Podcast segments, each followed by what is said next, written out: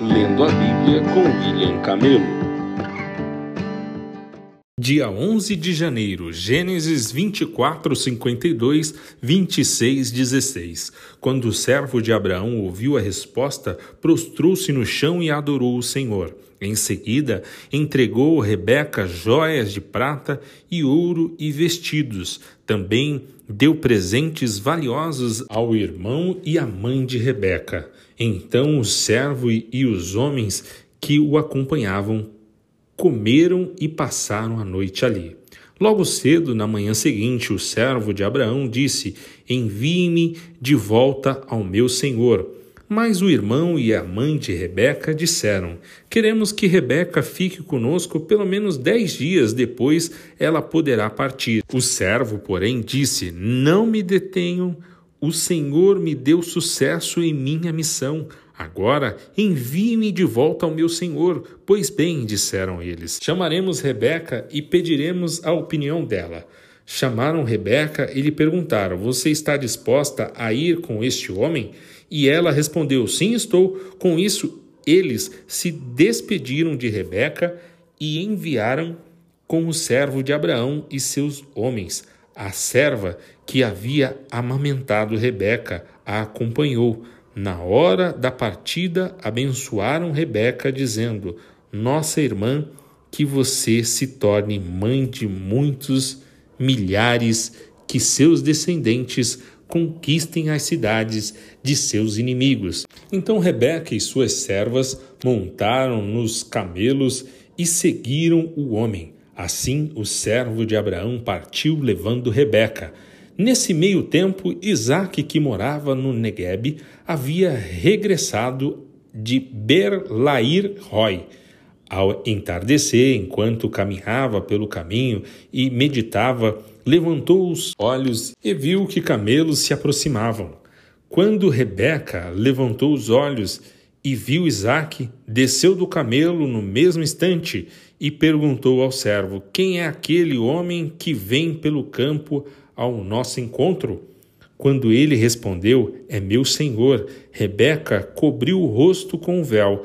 Depois o servo contou a Isaque tudo o que havia feito. Isaque a levou para a tenda de Sara, sua mãe, e Rebeca se tornou sua mulher.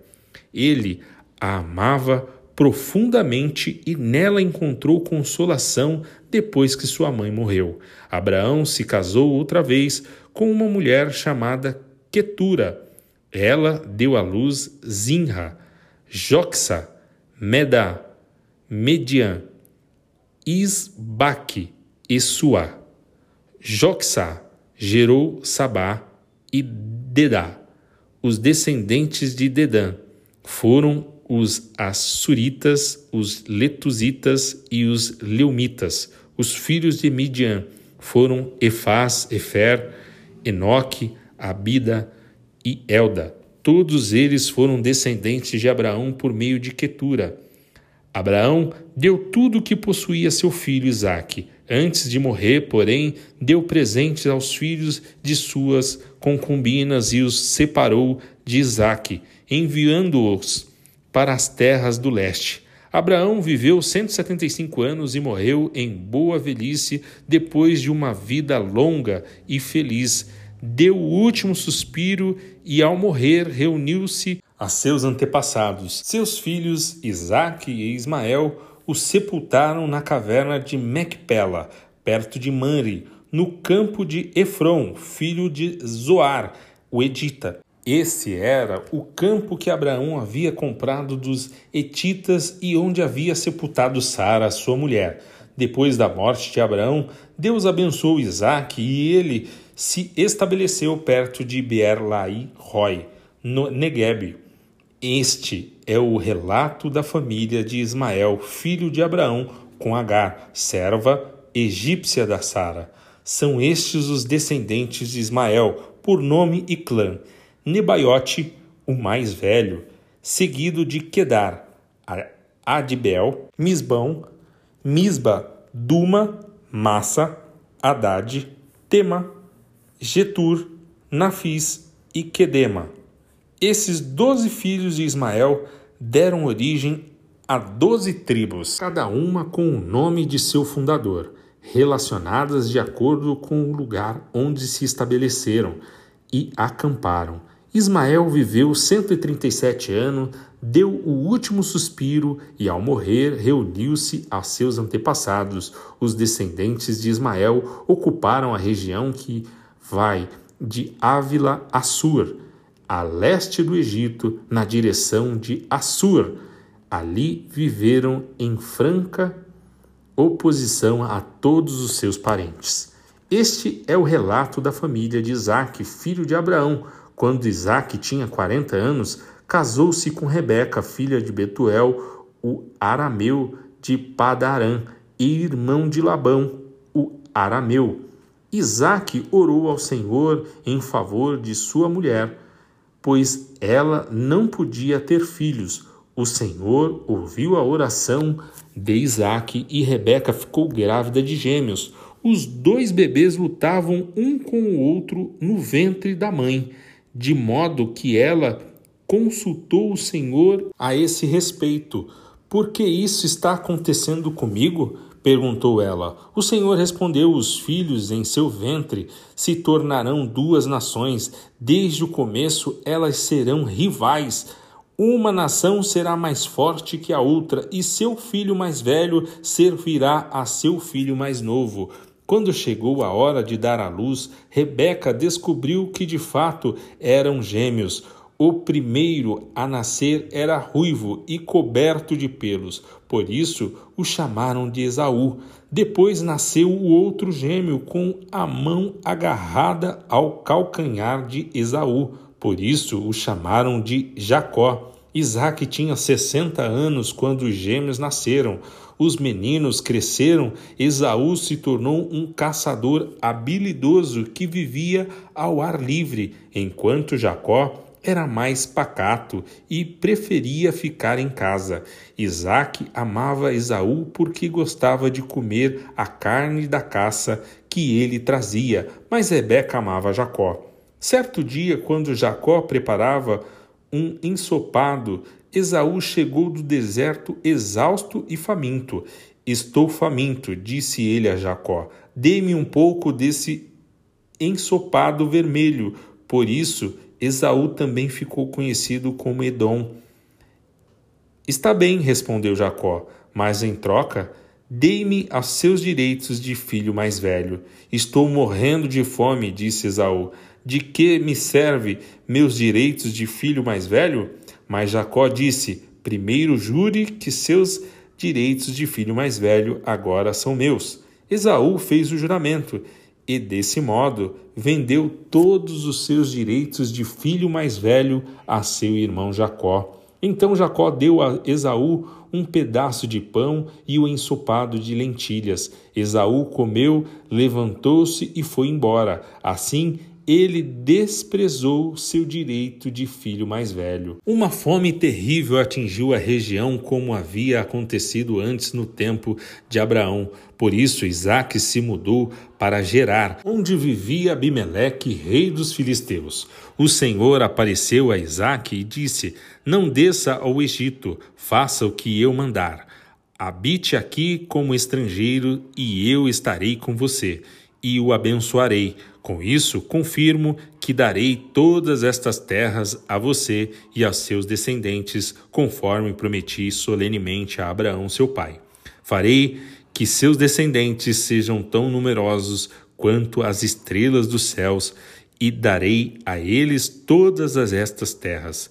Por meio de sua descendência, todas as nações da terra serão abençoadas. Farei isto porque Abraão me deu ouvidos e obedeceu ao que lhe ordenei, meus mandamentos, decretos e instruções. Portanto, Isaque fique em Gerar. Quando os homens que viviam na região perguntaram a Isaque sobre Rebeca, sua mulher, ele disse: É minha irmã. Teve medo de dizer é minha mulher, pois pensou: ela é tão bonita que os homens vão me matar por causa dela. Algum tempo depois, porém, Abimeleque, rei dos filisteus, olhou pela janela e viu Isaque acariciar Rebeca. No mesmo instante, Abimeleque mandou chamar Isaque e exclamou: É evidente que ela é sua mulher, porque você disse que era sua irmã? Porque tive medo que alguém me matasse por causa dela, respondeu Isaque. Como você pode fazer uma coisa dessas? Conosco, exclamou Abimeleque, um dos meus homens poderia ter tomado sua mulher e dormido com ela, e por sua causa seríamos culpados de grande pecado. Então Abimeleque declarou a todo o povo: Quem tocar neste homem ou em sua mulher será executado. Naquele ano, quando Isaque plantou lavouras colheu cem vezes mais cereais do que havia semeado, pois o Senhor o abençoou. Isaac prosperou e se tornou rico e influente. Adquiriu tantos rebanhos de ovelhas e bois e tantos servos que os filisteus o invejaram. Por isso, os filisteus fecharam com terra todos os poços de Isaque que tinham sido cavados pelos servos de seu pai Abraão. Por fim, Abimeleque ordenou que Isaque deixasse aquela terra. Vá para outro lugar, disse ele, você se tornou poderoso demais para nós.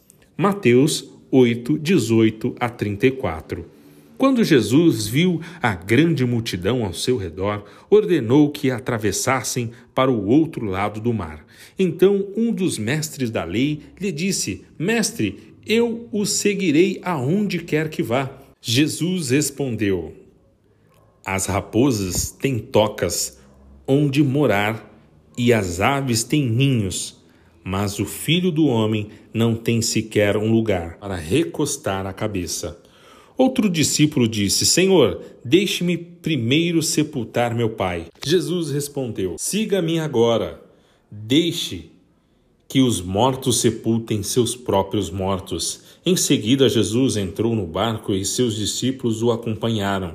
De repente veio sobre o mar uma tempestade violenta, com ondas que cobriam o barco. Jesus, no entanto, dormia. Os discípulos foram acordá-lo, clamando: Senhor, salve-nos, vamos morrer. Por que vocês estão com medo? perguntou ele como é pequena a sua fé. Então levantou-se, repreendeu o vento e o mar, e houve grande calmaria. Os discípulos ficaram admirados. Quem é este homem? Dizem eles, até os ventos e o mar lhe obedecem. Quando Jesus chegou a outro lado do mar, a região dos Gadarenos, dois homens possuídos por demônios saíram do cemitério e foram ao seu encontro. Eram tão violentos que ninguém podia passar por ali. Eles começaram a gritar: Por que vem nos importunar, filho de Deus? Veio aqui para nos atormentar antes do tempo determinado? A certa distância deles havia uma grande manada de porcos pastando. Então os demônios suplicaram: Se vai nos expulsar, mande-nos entrar naquela manada de porcos.